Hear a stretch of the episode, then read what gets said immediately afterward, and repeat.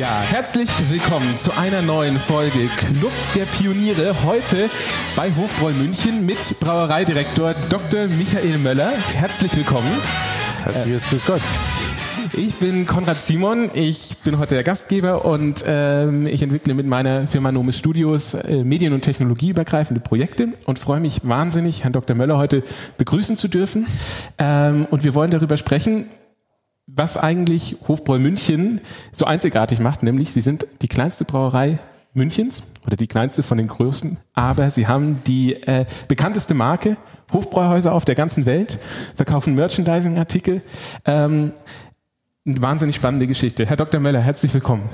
Vielleicht Danke. wollen Sie zwei Sätze zu Ihnen selbst sagen und zu Ihrem Lebensweg. Sie haben ja einiges in der Brauereibranche schon gesehen. Wie sind Sie hergekommen? Wie wird man Brauereidirektor? Wie wird man Brauereidirektor? Also ein Kochrezept äh, mit Garantie gibt es natürlich nicht, aber ich würde einfach mal sagen, Leidenschaft fürs Bier steht an der ersten Stelle. Äh, eine äh, branchenentsprechende Ausbildung ist natürlich nicht schlecht, äh, nicht unbedingt äh, die Voraussetzung, aber Branchenerfahrung sollte natürlich dann schon dabei sein und dann zum richtigen Zeitpunkt am richtigen Ort und den Mut zu haben, äh, eine Brauerei zu führen in dem nicht unbedingt leichten Umfeld.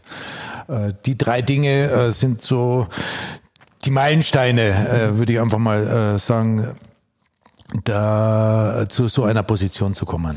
Mut ist genau das richtige Stichwort. Hofbräu München ist ja, und das wissen ja auch viele nicht, ist ja ein Staats, eine Staatsbrauerei, gehört dem Freistaat Bayern. Ähm, vielleicht können Sie uns da ein paar Fakten geben, ähm, so ein paar Zahlen, wie man die einordnen muss, sowohl von der Größe als auch eben, was, was die eigene Struktur macht und was Sie da auch Thema Marktumfeld äh, an Herausforderungen haben. Jetzt bezogen auf unsere Brauerei, wir sind hier in München, wie Sie gesagt haben, von den großen, von den Traditionsbrauereien mit Abstand die kleinsten. Vier Prozent der Münchner Bierproduktion kommt ungefähr von uns. Das heißt also, die anderen äh, drei großen Brauereien dominieren hier den Markt und die äh, neun Kollegen, die dazugekommen sind, sind ja in der Menge äh, doch noch äh, deutlich dahinter. Aber äh, eben vier Prozent, äh, das ist unser Ausstoß, der nicht hier in München, sondern der global verkauft wird. Und äh, das, die große Herausforderung von uns ist, wir sind als Staatsunternehmen ein Teil des Freistaates Bayern. Wir sind keine private Rechtsform, wir sind der Freistaat Bayern äh, und äh, dürfen aber im freien Wettbewerb uns behaupten. Wir müssen also agieren wie jede andere Brauerei. Wir dürfen Werbung machen, müssen Steuern bezahlen. Das ist also ganz gleich. Wir haben eine Geschäftsordnung, äh, wie auch andere Privatunternehmen. Äh, nachdem der Staat sowas ja nicht kennt, äh, haben wir eine Geschäftsordnung, die richtet sich nach dem Aktiengesetz. Ist nicht ganz leicht. Aber äh, Aktiengesellschaften müssen das auch hinkriegen und äh, so gilt das Gleiche für uns. Ansonsten äh, ist für uns sozusagen äh, alles gleich wie für die Privatindustrie. Es gibt keine Vorteile, äh, dass wir gesagt haben, wir sind immer irgendwo gesetzt. Das haben wir leider nicht. Äh, auf der anderen Seite äh, haben wir natürlich äh, die Möglichkeit, die Präsenz des Staates schon auch immer irgendwo in der Kommunikation zu nutzen. Also der Staat ist jetzt nicht so, dass er sagt, äh, ich verheimliche, dass ich eine Brauerei habe, sondern er steht auch dazu. Und äh, was vielleicht anders ist wie bei einem Privatunternehmen, wenn wir planen, wir müssen natürlich äh, einen Ertrag planen. Ein Ertrag heißt ein Gewinn und äh, der geplante Gewinn muss auch kommen, denn das ist ein Teil des bayerischen Haushaltes und wenn der bayerische Haushalt im Landtag verabschiedet wird, dann ist er Gesetz. Und das Gesetz darf nicht gebrochen werden. Das heißt also, jeder Gewinn, den wir haben, äh, den müssen wir dann, oder den wir planen, müssen wir auch bringen. Und äh, Verluste, das kann sich ein Staat nicht leisten. Jetzt ähm, sagen Sie gerade Freistaat Bayern. Jetzt höre ich da auch so ein bisschen, man weiß ja, die Bayern sind ein sehr stolzes Volk für unsere Hörer in ganz Deutschland. Ähm, ich höre da so ein bisschen raus, dass das vielleicht auch gar nicht mal so widersprüchlich ist, dass Hofbräu jetzt Hofbräuhäuser auf der ganzen Welt hat, viel Bier ins Ausland absetzt, ähm, sondern ist es auch eine Mitaufgabe von Ihnen, Bayern und das bayerische Bier dann zu vertreten? Als Aufgabe ist es nicht gestellt, aber das kommt Hand in Hand. Äh, wir sind ja in der glücklichen Lage, mit dem Hofbräuhaus nicht nur ein traditionsreiches Gastronomieobjekt zu haben, sondern äh, in München eigentlich, wenn man die Großgastronomie nimmt, das berühmteste, mittlerweile würde ich fast sagen, jetzt von Umsatz oder von den Besucherzahlen das größte. Und von den großen Bierhallen, die es früher mal hier gegeben hat, würde ich fast auch sagen, das letzte. Es gibt noch die ein oder anderen, aber im, im, im Vergleich zur Bekanntheit und zur Größe und zum Bierverkauf mit Abstand das einzige. Und äh, die Idee, so ein Hofbrauhaus auch woanders zu bauen, das ist keine Erfindung von uns. Auf die Idee sind schon viele gekommen. Warum ist vor, es dann? Über, vor über 100 Jahren gab es in New York bereits, 1903 gab es ein Hofbräuhaus. Also das ist auch von unserem Vorfahren schon mal äh, ins Auge gefasst worden, zu sagen, ich kopiere mir das und versuche in anderen Städten, in anderen Ländern äh, diesen Erfolg zu kopieren. Das war auch sehr erfolgreich, aber wir hatten ja bekanntlich im den USA in den 20er Jahren des letzten Jahrhunderts eine Prohibition und was machen sie mit einem Hofbräuhaus ohne Bier? Und das hat eben äh, das Chaos gemacht und äh, aber die Idee ist in der jüngeren Zeit eben wieder aufgekommen und so haben wir gesagt, wir müssten das doch wieder aufgreifen, denn da liegt schon eine Würze drin und wir sehen es ja an den Gästen, die wir haben. Äh, wir sind ja im In- und im Ausland berühmt für das, was das Hofbrauhaus ausmacht. Und äh, dann liegt es doch nahe, den Gedanken zu nehmen, naja, geben wir unseren Gästen in ihren eigenen Heimatländern auch so ein Hofbrauhaus. Ähm, Jetzt sagen Sie gerade, die ganzen anderen Bierhallen, also das Hofbräuhaus München ist das letzte. Die ganzen anderen Bierhallen gibt's in dieser Tradition nicht mehr oder anders. Und jetzt ist natürlich meine Frage, warum? Warum oder warum? Es hat ja wahrscheinlich Gründe, dass es die nicht mehr so gibt. Und warum gibt's dann noch das Hofbräuhaus und warum ist das dann auch so erfolgreich? Tja. Warum es die anderen nicht mehr gibt, es hat sich natürlich ähm, das Konsumverhalten und das Ausgehverhalten hier in München auch verändert, äh, dass das Hofbrauhaus das einzige ist, das diesen Status, diese Berühmtheit, die es ja schon mehrere Jahrhunderte hat, äh, erhalten hat. Das ist eine Frage, da kann man äh, lange wahrscheinlich drüber referieren. Also so, äh, vielleicht ist mit ein Grund, dass das Hofbrauhaus eben dem Freistaat gehört. Früher waren es die Könige oder es waren die Regenten äh, und jetzt ist es der Staat. Und der Staat hat es auch immer genutzt, wenn er Gäste gehabt hat. Und wenn berühmte Gäste kamen, ah ja, dann gehen wir ins Hofbrauhaus. Und äh, da ist das Hofbrauhaus immer im Gespräch geblieben. Aber letztendlich heute, wenn wir es betrachten, weil die Herausforderung äh, einer Großgastronomie ist ja wirtschaftlich erfolgreich zu sein in heutiger Zeit. Äh, wir haben nicht das Ziel, der Größte zu sein, weder im, im Hofbrauhaus noch im, im, in der Brauerei. Wir wollen ertragreich wirtschaftlich stabil sein und wir wollen auch Qualität liefern. Und das gilt nicht nur jetzt hier für die Brauerei, sondern auch für das Hofbrauhaus als Wirtschaft. Und, und ich glaube, das macht es aus, dass das Unternehmen ähm, äh, erfolgreich ist. Denn wenn Sie im, am Tag 5000 Gäste haben und Sie wollen die bewirten, da müssen Sie eine wirklich hervorragende Organisation im Hintergrund haben. Und die muss so eingestellt sein, dass wir da auch Qualitätsprodukte rausbekommen. Und das hat das Hofbrauhaus äh, im Griff und das macht, glaube ich, den großen Unterschied aus. Jetzt ist das ja diese Organisation, hake ich gerade ein, ähm, ist ja was typisch, Deu typisch Deutsches, oder? Wir sind doch, die Deutschen sind so, ich organisiere das und ich schaff's tausend Leute und keiner muss länger warten als.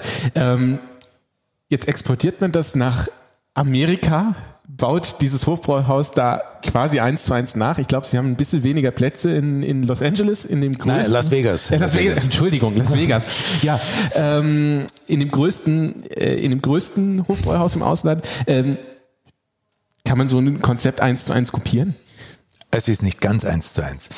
Ähm, es ist schon deutlich kleiner. Es hat auch nicht drei Ebenen für die Gäste. Also wir haben ja äh, bei uns im äh, Hofbrauhaus im Erdgeschoss die Schwemme mit dem Biergarten, im ersten Stock Bräustüberl und im zweiten Stock Festsaal und ein paar weitere Nebenräume. Und im Las Vegas gibt's nur Ground Level äh, und also nur ebenerdig und da gibt's zwei Räume. Das eine ist die Schwemme und das andere ist ein Indoor-Biergarten.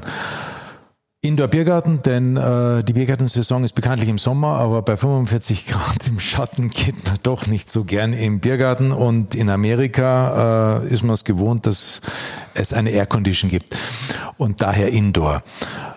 Die Schwämme, und das ist das einzige Hofbrauhaus, was wir äh, rund um die Welt haben, äh, haben wir versucht, in der Dimension eins zu eins nachzubauen. Das heißt also von der Innenarchitektur, die Säulen mit den Bögen, mit den Gewölben, äh, sind ähnlich wie hier. Es ist nicht ganz exakt gleich, die Raumhöhe ist etwas niedriger, aber wenn man da reingeht, man hat sofort den Eindruck, ich bin in der Schwemme. Und das ist täglich Live-Musik. Es gibt die typisch bayerischen Gerichte. Es gibt auch ein bisschen was, äh, die Amerikaner gern essen. Aber, aber äh, für uns ist natürlich ganz, ganz wichtig, dass nicht nur das Bier original ist, sondern dass auch bei den Speisen wir die Weißwurst als Weißwurst wiedererkennen und die Schweinshaxen auch als Schweinshaxen ist. Das ist super. Und das kann man in Amerika machen. Das ja, äh, in Las Vegas kommt ja das Bier aus München. Das wird also hier in Fässern abgefüllt und geht in 40 Fuß Container über den Seeweg nach Amerika rüber. Und da gehen bei uns jeden Tag mehrere Container raus. Nicht nur nach Las Vegas, sondern auch in andere Länder.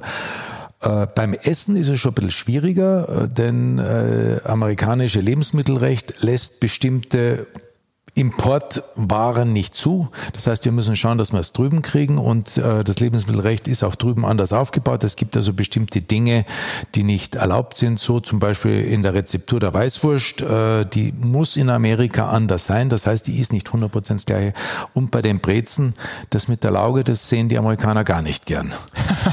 und, und deshalb wird die nicht 100% sein, aber wir haben eine, eine äh, ja auch eine Münchnerin, die also sich da zum Ziel gesetzt hat, ähm, die Brezen drüben so best, so gut als möglich hinzukriegen, wie bei uns. Und das funktioniert mittlerweile ganz gut. Und so haben wir auch drüben ein Brezen, ein Weißwurst, äh, ein Nürnberger Bratwurst und äh, natürlich ein richtiges Münchner Bier. Ach toll.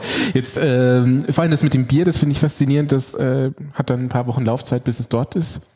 Ja, da, also bei, wenn wir die äh, Destination genau kennen, so wie in Las Vegas, und wir wissen, dass da der Abverkauf auch da ist, dann geht das ja zielgerichtet nach Las Vegas und nicht irgendwo anders in einen Hafen, erst wo es dann verteilt wird. Aber nach Las Vegas ist es vier bis fünf Wochen unterwegs. Da kann es noch reifen. Und dann, äh, also es geht ja erst äh, auf dem Seeweg äh, in Abhängigkeit der Transportkosten, ist es mal Houston, mal geht's auch durch den Panama-Kanal an die Westküste und wird dann auf dem Landweg nach Las Vegas gebracht. Und dort geht's zu einem Wholesaler, also Sie müssen zu einem Verleger gehen, Sie dürfen nicht direkt das Hofbrauhaus beliefern, das gibt, ist in Amerika Gesetz, Sie müssen also an einen, an einen Verleger gehen und der Verleger beliefert dann Ach. auf Abruf das Hofbrauhaus. Jetzt ist Ihnen das, ähm, jetzt, jetzt wäre meine Frage, plant man sowas? Also Sie als, als, als Direktor der Brauerei oder mit Ihrem Team in der Brauerei, wachen Sie morgens auf und sagen Sie, wir expandieren jetzt weltweit? Oder gab es da, also ist das einfach so am Reißbrett entworfen oder ist das historisch irgendwie gewachsen, dieses Engagement im Ausland? Die Nachfrage kam ja aus dem Ausland. Es sind Interessenten an uns herangetreten und gesagt, wir möchten. Äh, in Las Vegas sind es ja vier Bayern, beziehungsweise drei Bayern, ein Österreicher, aber der hier in, in München aktiv war als Gastronom, äh, die gesagt haben, wir wollen Las Vegas und nichts anderes. Wir hatten davor schon in Newport eines, das sind aber Amerikaner, die an uns herangetreten sind. Und äh, die Las Vegas äh, Initiatoren oder Interessenten, Betreiber heute, kamen eben aus München und haben gesagt, wir wollen unbedingt Las Vegas. Und nirgendwo anders, weil wir gefragt haben, warum muss es Las Vegas sein? Äh, ja, das ist für sie äh, das Ziel in Las Vegas, denn wenn nicht in Las Vegas, wo sonst? Die Stadt des Entertainments, die Stadt der Unterhaltung, die Stadt des äh, Spielens, da passt es doch hin. Und äh, die haben sich dann wirklich intensiv mit dem Standort, ich meine jetzt mit Las Vegas auseinandergesetzt, mit dem wirtschaftlichen Umfeld, mit der Demografie und sind dann auf die Suche nach einem Standort in der Stadt gegangen und äh, sind mit diesen Zahlen, Daten, Fakten dann wieder zu uns zurückgekommen und dann haben wir uns hingesetzt, lässt sich das realisieren oder äh, besteht die Gefahr, dass das nach zwei, drei Jahren wieder schließen muss aus wirtschaftlichen Gründen. Denn das ist das genau, was wir nicht wollen. Wir wollen also nicht irgendwo sagen, ja, wir kommen groß raus, eine große Menge und dann nach äh, kurzer Zeit äh, haben wir Schiff vor. Wir wollen äh, hier das Bestmögliche tun, dass also hier eine, ein wirtschaftlicher Erfolg langfristig gesichert ist. Und so haben wir uns mit denen sehr lange auseinandergesetzt. Also es ging 2001 los. Wow. Und 2004 wurde das Hofbräuhaus erst äh, in Betrieb genommen. Und äh, wir haben uns lange auseinandergesetzt, ist vorwärts, zurück und rückwärts gegangen. Die Finanzierung musste aufgebaut werden, das Grundstück musste äh, gefunden werden. Ja, und dann geht's in die Planung. Äh, wie soll das ausschauen? Und äh, das eine ist ja die Architektur. Das ist ja noch unter Anführungsstrichen relativ einfach, indem man sagt, so, äh, lieber Architekt oder lieber Innenarchitekt, so schaut's Hofpreis aus, auf das legen wir Wert. Das ist die eine Seite. Das zweite ist, es muss ja einer technisch umsetzen. Und wenn Sie in Amerika unterwegs sind und wenn Sie in Las Vegas speziell äh, auf den Straßen sind und Sie die Gebäude anschauen und auch das Hofpreis anschauen, von außen schaut's ja mal, könnte ja in München stehen. Richtig, wir haben also diese typische Fassade, wir haben also äh, die Dachkonstruktion, wie wir sie typisch bei uns hier kennen, wir haben den Erker dran, wir haben die Bögen. Wenn Sie dran klopfen, wenn Sie aber feststellen, das ist hohl. Das heißt also, die technische Umsetzung ist ja ganz andere. Äh, ich will jetzt nicht sagen, dass es ein Gerüst mit Pappendeckel draußen ist, äh, ist schon etwas stabiler, aber, aber es ist eine, kein Steinbau. Und aber für den Konsumenten und den Besucher und den Gast kann das ja sekundär sein, denn er kommt ja nicht ins Hofbräuhaus, um hier am Tisch oder an der Wand zu klopfen, sondern er möchte das erleben, für was wir bekannt sind. Das heißt aber für unsere, für unsere Zuhörer, die jetzt, die jetzt sich vielleicht fragen, ja, ähm, Hofbräu, kleine Brauerei, dann geht man halt ins Ausland. So war es nicht, sondern ganz im Gegenteil. Sie sind verpflichtet, ähm, also ihr, ihr Gewinn ist quasi Gesetz und ähm, es stehen ganz, ganz handfeste wirtschaftliche Überlegungen dahinter mhm. und es wird alles doppelt und dreifach geprüft und ja. verhandelt ja. und gecheckt und überlegt und dann wird es gemacht, wenn es wirklich Perspektive ist. Das eine ist der wirtschaftliche Erfolg, das andere ist, stellen Sie sich mal vor, nach drei Jahren hätte das Hofbauhaus in Las Vegas, das jetzt 15 Jahre alt geworden ist, zugemacht. Das wäre in jeder Zeitung standen. So wie das Aufmachen in jeder Zeitung drin war, äh, wäre das Zusperren nach zwei, drei Jahren auch in jeder Zeitung gestanden. Und das wäre im Zweifel schlimmer gewesen? Und äh, das ist das, was wir wirklich nicht wollen. Also es hätte mit Sicherheit die Brauerei nicht äh, mit dem Rücken an die Wand gebracht, aber äh, es wäre eine Presse oder eine Öffentlichkeitswirksamkeit, die wir natürlich nicht suchen. Und, und äh, wir möchten auch nicht, dass irgendjemand irgendwo Geld investiert und äh, Schiffbruch mit erleidet. Eine Garantie gibt's aber nicht. Also es gab ja auch mal Hofbräuser wie das in New York 1903 bis 1923, das äh, aufgrund der wirtschaftlichen oder politischen Umstände nicht mehr weiter existieren konnte. Und äh, die Garantie haben wir nicht in München, die Garantie haben wir nicht äh, im Ausland, nirgends, in keinem Land. Und, und äh, wir sind aber bestrebt, dass wir da schauen, dass wir nur Standorte haben und Betreiber haben, die das auch können. Denn ein Hofbauhaus ist nicht eine kleine Wirtschaft, ein Hofbräuhaus ist ein ausgewachsenes Unternehmen mit entsprechend vielen Mitarbeitern und entsprechenden auch Risiken, äh, mit einer entsprechenden Anforderung an Öffentlichkeitsarbeit und äh, was natürlich auch dahinter steht, die müssen also entsprechend Werbung machen, sie müssen Qualität liefern. Und das für Las Vegas hat knapp 800 Sitzplätze, ist schon eine Herausforderung. Jetzt entwickelt man daraus ja quasi ein Franchise, wird es dann ja so nennt man das ja, wenn man dann das anbietet, dass mehrere Leute dieses Modell quasi mhm. lizenzieren können. Ähm, das heißt, Sie haben, Sie haben wahrscheinlich die Arbeit gemacht, das zu analysieren, was muss es im Ausland leisten und haben dann gesagt, ja, jetzt bieten wir das auch woanders an oder wie? Die Idee des Franchise ist aus zwei Gründen aufgekommen. Das eine ist, ähm, wir als der Staat, Freistaat Bayern, im Ausland Geld zu investieren. Hm. Mhm. Wenn es gut ist, warum auch nicht, aber äh, unser äh, ist nicht unbedingt unsere Kernaktivität. Aber das Zweite ist, die Nachfrage aus Amerika war da. Nur als Brauerei dürfen wir in den USA nicht direkt verbunden sein, Eigentümer sein mit einem gastronomischen Objekt. Das, wir dürfen das nicht, gesetzlich verboten. Die vertikale Diversifikation geht nicht. Ja, was machen wir jetzt? Jetzt wollen die Leute das. Marken schützen ist die eine Seite, das kann ich. Das haben wir auch gemacht. Also wir haben unsere Marken in den USA ähm, registriert. Aber ich muss sie ja dann auch nutzen. So, wie kann ich es jetzt nutzen? Ich gebe doch nicht irgendjemanden meine Marke, der dann irgendwas draus macht. Und so haben uns die amerikanischen Anwälte gesagt, dann macht's das im Franchise-Verfahren. Dann könnt ihr hergehen und bestimmten Einfluss nehmen auf dies, äh, die Gestaltung und die Führung des Unternehmens. Wir sind aber nicht Eigentümer, wir, wir haben aber nicht direkten Einfluss äh, auf den wirtschaftlichen Alltagsbetrieb. Und, und so ist der Gedanke des Franchise entstanden. Und äh, nachdem die ersten in den USA entstanden sind, sind die anderen auch auf gleicher Basis. Wir hätten in anderen Ländern wie in Brasilien es auch dem Eigentum machen können, aber äh, wir haben die Erfahrung eben schon aus äh, den USA gesammelt und haben gesagt, dann machen wir es da genauso. Das heißt also, ich nehme das jetzt auch mal für unsere Hörer mit, ähm, es macht nicht immer Sinn, wenn man solche Auslandsaktivitäten hat, vor allem in so einem Markt wie Lebensmittel, Alkohol, Bier. Ähm, ein eigenes Unternehmen, also das, das selber zu betreiben, sondern es macht durchaus Sinn, auch Lizenzen anzubieten. Es nimmt sie ja auch ein Stück weit aus der wirtschaftlichen Verantwortung oder aus dem wirtschaftlichen Risiko mhm. raus.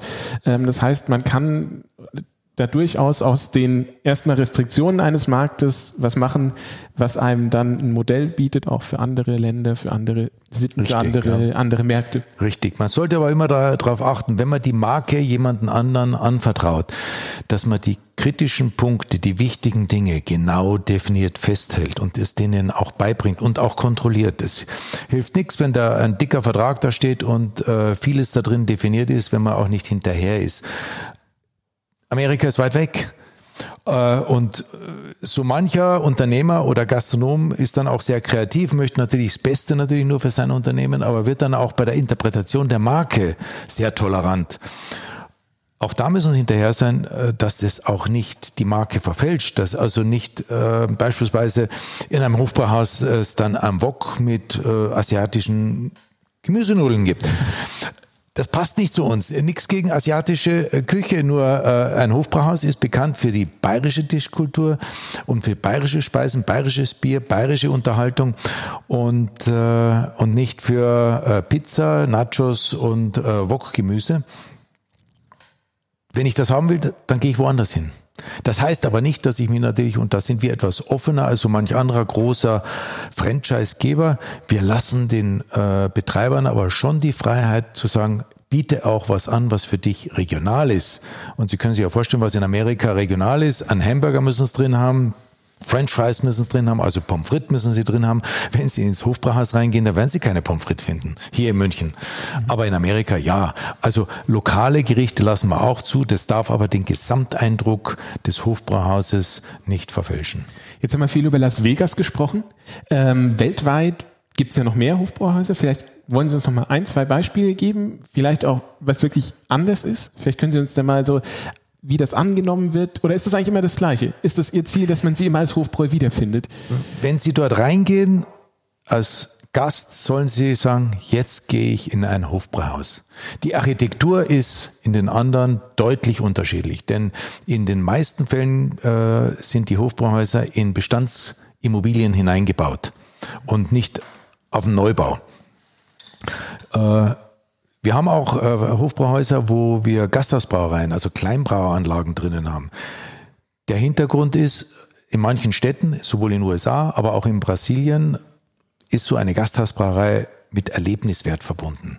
Das ist die eine Seite. Das zweite ist gerade in Brasilien die Importkosten, also die Zölle und der Transport, die sind dermaßen teuer, dass sich der Autonormalverbraucher in Brasilien das wahrscheinlich gar nicht leisten kann, dass er ins Hofbrauhaus geht. Und daher kam auch zum Beispiel in Brasilien der Gedanke, dass wir da eine Kleinbrauerei haben. Wir haben einen Lizenzbraumeister, der wacht über die Rezepturen und die Qualität des Bieres und das Bier, das im Hofbrauhaus in Belo Horizonte ausgeschenkt wird, wird unten gebraut.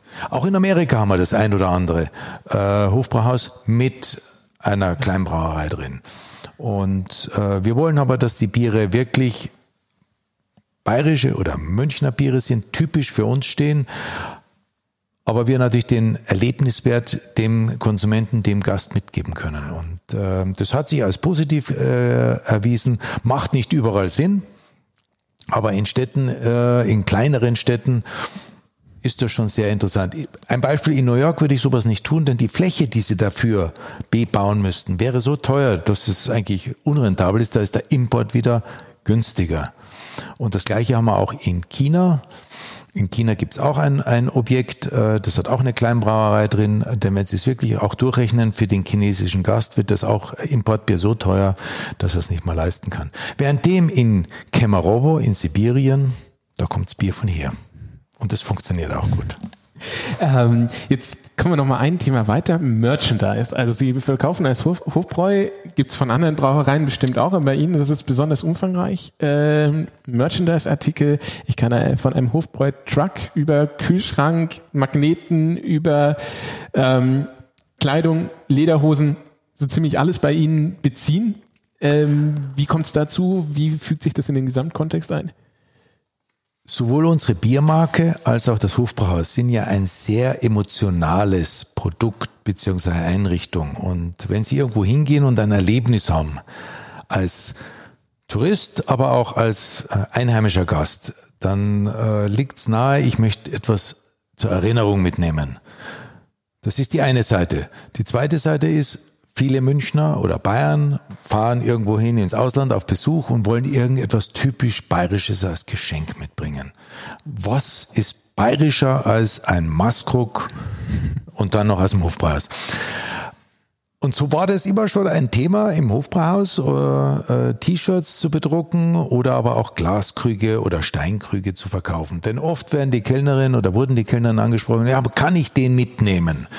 Da haben wir natürlich irgendwo was dagegen, wenn die einfach die mitnehmen, weil dann ist es, werden ja die behandelt für uns als Brauerei wie Einweggläser.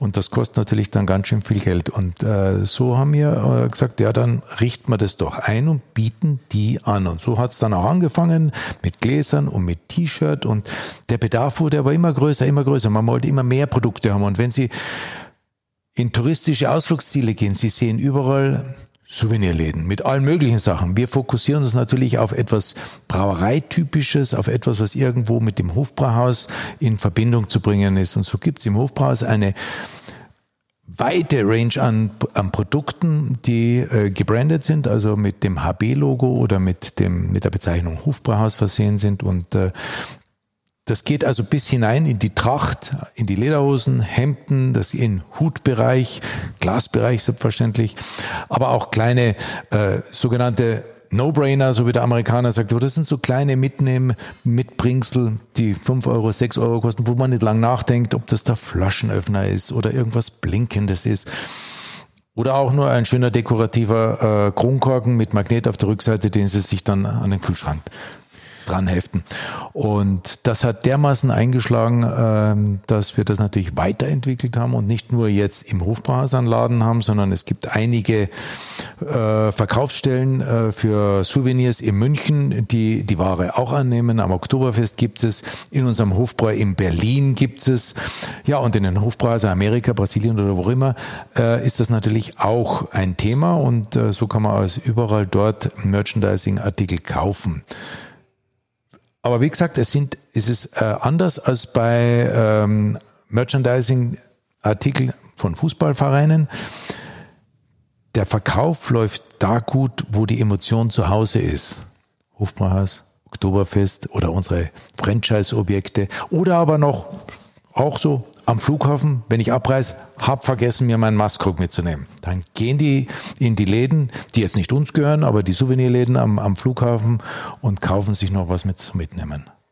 Ähm, jetzt haben Sie ja, jetzt haben wir über einiges gesprochen. Es gibt das Franchise, es gibt das Merchandise und es gibt ja auch noch hier einige Marketingaktivitäten im Kreis München, die Sie machen, ja auch um den Kern der Marke zu pflegen. Was ist denn da die größte Herausforderung, das zu steuern oder wie, wie, bewerkstelligen Sie, wie bewerkstelligen Sie das? Wie sieht Ihr Team aus?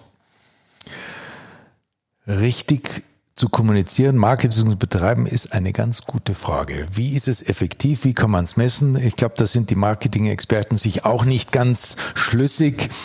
Äh, was wir versuchen, ist in der Kommunikation ein Erlebniswert zu schaffen und eine Erinnerung bei unseren äh, Fans oder Zuhörern oder Besuchern auf Festen äh, zu erzeugen, dass sie sich dran erinnern, das war gut, das war schön. Und für mich die beste Werbung, unser Produkt.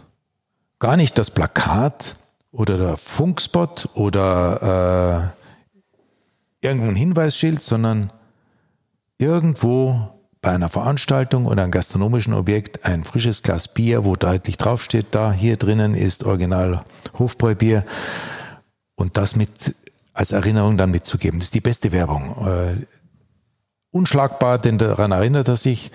Und wenn es noch äh, im Hofbrauhaus war und er dann seinen Maßkrug mitnimmt, wo ganz groß drauf steht HB, dann weiß ich, er nimmt das mit und er hat das dann bei sich zu Hause in der Wohnung, im Regal oder wo auch immer und verwendet es. Da ist von meiner Seite her die beste Werbung. Das Denn das, das ist das Produkt. Und da legen wir eben ganz, ganz großen Wert drauf, dass ähm, das Produkt von bester Qualität ist und auch im Geschmacklichen, nicht uns unbedingt als Braumeister, sondern äh, unseren Konsumenten schmeckt. Und da kriegen wir immer ein ganz, ganz tolles Feedback. Da sage ich lieber, mache ich mal ein Fest, wo viele kommen und ich am Ende wahrscheinlich mehr Kosten als Erlös habe. Aber die Werbung, die dabei ist, die ist viel, viel besser, als wenn ich dann sage, ich klebe mal hier in München 300 Plakate. Cool, also das Produkt ist tatsächlich, also Produkt ist der Kern, da spüre ich bei Ihnen noch richtig das Brauerherz schlagen. Ähm, das ist ähm, ein schöner Ansatz, aus dem sich das alles ableitet bei Ihnen. So, so ist es. Jetzt habe ich, äh, jetzt haben wir im Club der Pioniere eine Sache und das ist unsere ehrliche Frage. Und die ehrliche Frage für Sie, Herr Dr. Möller, ist, ist Hofbräu München in 20 Jahren ein globales Bierimperium? Nein. Äh, wir haben nicht das Ziel, zu den Größten zu gehören. Wir haben auch nicht das Ziel, global, das heißt in jedem Staat dieser Welt zu sein, sondern äh, an erster Stelle heißt es wirtschaftlich erfolgreich und das stabil in die Zukunft schauend. Größe macht es nicht aus. Wir kennen genügend Beispiele, nicht nur in der Brauindustrie, aber auch wenn in der Brauindustrie bei uns hier in Deutschland reinschauen, die sind gewachsen, gewachsen, gewachsen. Und wo sind sie heute? Irgendwo in einem Konzern aufgegangen, wenn sie überhaupt noch am Markt sind. Das ist nicht das Ziel. Und auf dem Markt wollen wir auch gar nicht mitspielen. Und da können wir auch gar nicht mitspielen. Denn äh, nehmen wir das Beispiel Amerika. Amerika ist ja das Land der Werbung. Wenn wir da mitspielen wollen und wollen Werbung machen, die registriert wird, habe ich keine Chance. So viel Geld kann ich gar nicht aufbringen. Das heißt, wir versuchen es über wieder unser Produkt und da im Kleinen und wenn sich das rumspricht, dann geht es auch weiter. Selbstverständlich müssen wir ein bisschen was tun in der Kommunikation, auch in Amerika drüben, aber das hält sich im Verhältnis zu dem, was wir mittlerweile drüben verkaufen, sehr, sehr in Grenzen. Also es geht uns von unserer Seite her die beste Werbung und das ist auch äh, bezogen aufs Hofbrauhaus oder die anderen Gastronomien immer noch äh, das Produkt, also die Qualität vom Bier und Essen, Musik und Service in der Gastronomie, dass sich das weiterspricht. Und äh, da wollen wir zu Hause sein, aber für uns als Brauerei sozusagen, als äh, Eigentümer des Hofbrauhauses eben der langfristige wirtschaftliche Erfolg. Der muss nicht übers Volumen kommen. Und wenn ich morgen nicht mehr Hektoliter verkaufe, aber wirtschaftlich erfolgreich bin, dann sind wir auch zufrieden. Das ist ein sehr, sehr schönes Schlusswort, Herr Dr. Möller. Ich bedanke mich ganz herzlich, dass Sie unser Gast waren heute im Club der Pioniere.